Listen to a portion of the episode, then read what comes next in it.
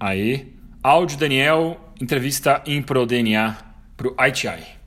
Áudio, áudio Drey aqui falando com Daniel Nascimento do outro lado do, do mundo de São Paulo. Nós estamos, nós estamos entre nós dois. Entre nós, a gente tá. Eu estou gravando de Curitiba, o Daniel está gravando de São Paulo, e entre nós dois, nesse momento, existem 20 mil casos de Covid confirmado. Ah, é um número redondo, eu gosto de números redondos. Bom, nós somos do ImproDNA, nós somos um grupo que surgiu em 2011, logo depois que o Daniel e eu fomos fazer um curso de improvisação com Keith Johnston, no Canadá diretamente em Calgary durante 10 dias. Exatamente, mas pouca gente né, que está assistindo esse podcast, quase ninguém do ITI sabe quem é o Keith Johnston. Né? Então talvez a gente tenha que explicar ou você acha desnecessário, André? O que, que você acha? Olha, gente, a gente vai deixar um link da Wikipedia aqui no podcast. Eu sei que você só está ouvindo, mas tem um link aí para você clicar e você pode imediatamente ir para esse link auditivo da Wikipedia para você descobrir quem é Keith Johnston. Exatamente. E aí, em 2011, a gente, é, eu e o Andrei, a gente viu vários formatos e conversou bastante com o Keith. A gente fez uma entrevista com ele, inclusive, perguntando sobre Latinoamérica. E, e é interessante porque ele tem, tinha muita experiência, ainda tem, né? Tem muita experiência com como, como começou o processo de improviso em vários países. Então ele tinha como fazer vários paralelos com o que estava acontecendo na América Latina, no Brasil especificamente é, naquela época. E foi muito bom falar com ele. Pessoalmente, pessoalmente eu amei falar com ele, porque a gente já estava. Eu, enquanto barbichas, já estava fazendo muito espetáculo de improviso. E, mas eu não tinha feito tanto ainda quanto ele, né? porque, porque ele estava fazendo há uns 30, 40 anos, né? Ele estava dirigindo espetáculos, então acho que ele tinha um pouco mais de noção do que eu. E daí que aconteceu foi que a gente voltou para o Brasil e eu dirijo um grupo desde o ano 2000 que chama Antropofocus. E daí que aconteceu foi que a gente começou a ter interesse bastante de evoluir na questão de improvisação, de é, pegar outros formatos de improvisação. Aí o Daniel e eu resolvemos dirigir o que seria o que seria a nossa adaptação do Maestro para o Brasil, com o Antropofocus e com outros atores aqui de Curitiba e que acabou sendo chamado aqui de Resta 1.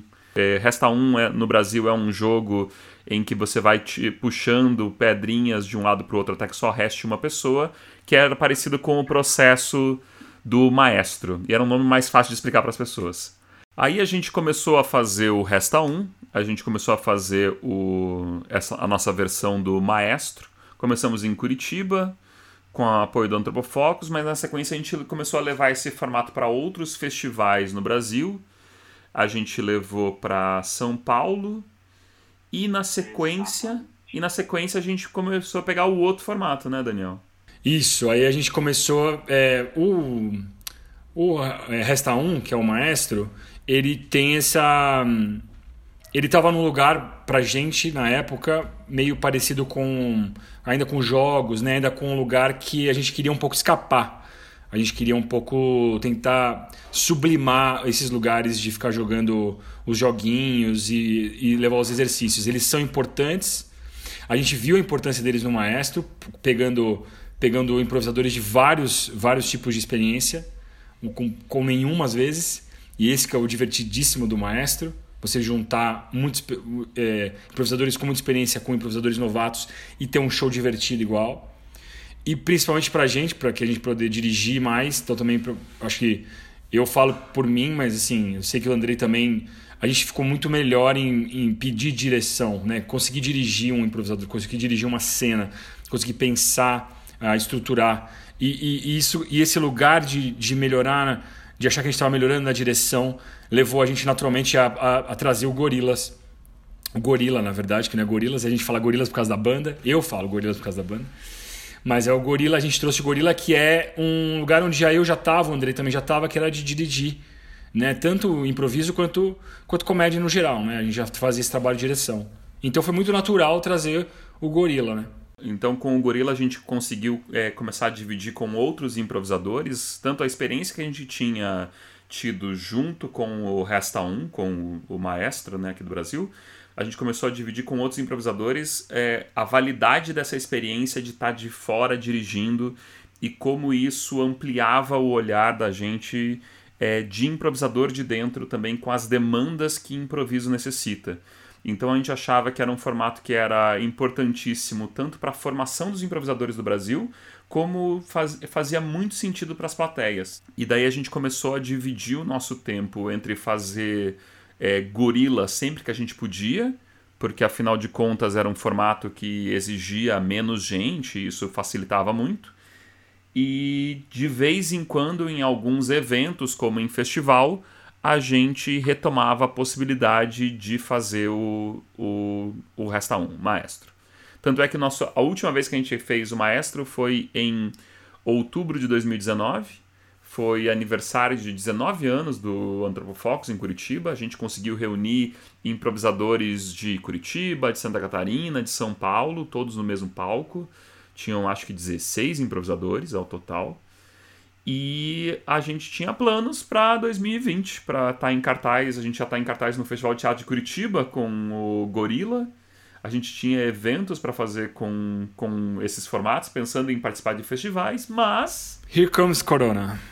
E aí agora a gente está é, suspenso agora, né? Estamos em suspensão, esperando ver quais são os futuros, literalmente vivendo o presente. Essa é a maior lição do improviso para essa situação agora, porque não dá para ficar pensando muito no que vai acontecer no futuro. E, e é isso, vamos esperar a oportunidade para voltar e juntar as pessoas, né? Eu acho que o bom disso é que quando voltar, muita gente vai querer fazer essas jams, né? E, e se juntar para poder improvisar junto de novo e se, sintoni se sintonizando, né? Porque eu acho que também tem uma coisa que demora demora um pouco para mesmo quem tem grupo que está meio separado até sintonizar de novo acho que vai demorar um pouquinho para os treinos pegarem para as apresentações darem uma liga, né? Acho que vai demorar um pouquinho. É, e para a gente vai ser importante até pela, pela promoção do encontro, né? Porque afinal de contas, com quando a gente passando toda essa esse período que a gente está passando, cada um isolado, né? Vai ter essa esse desejo e acho que essa até essa ansiedade fraternal e criativa de se encontrar para criar juntos. Exatamente. Isso aí, pro DNA. DNA, viu esse nome incrível? Um chama Daniel, chama Andrei. Toma. DNA. Muito bom. O mais legal é que ele chama ImproDNA por causa que é, é Daniel and Andrei, né? É, essa é, essa é a, é a, é a ideia. É pegadinha. E daí todo mundo acha que eu fui absolutamente roubado, porque na verdade DNA significa Daniel Nascimento. Então não, é como se eu tivesse sido limado do título da empresa não, não... e eu não, eu não tenho eu não tenho nenhuma participação lá agora dentro. Agora que é. você falou isso, Andrei, eu adorei saber que eu posso ter um nome artístico de DNA. Eu gostei disso. Vou começar a pensar, tirar o impro e ser só DNA. DNA. Considerando que você, você e o Marcelo Rodrigues do, do Antropofocus são os dois improvisadores que eu conheço que tem mais o nome de qualquer pessoa do mundo, exato, eu acho que exato. qualquer alteração qualquer alteração seria bem-vinda. Exato, vou pensar nisso.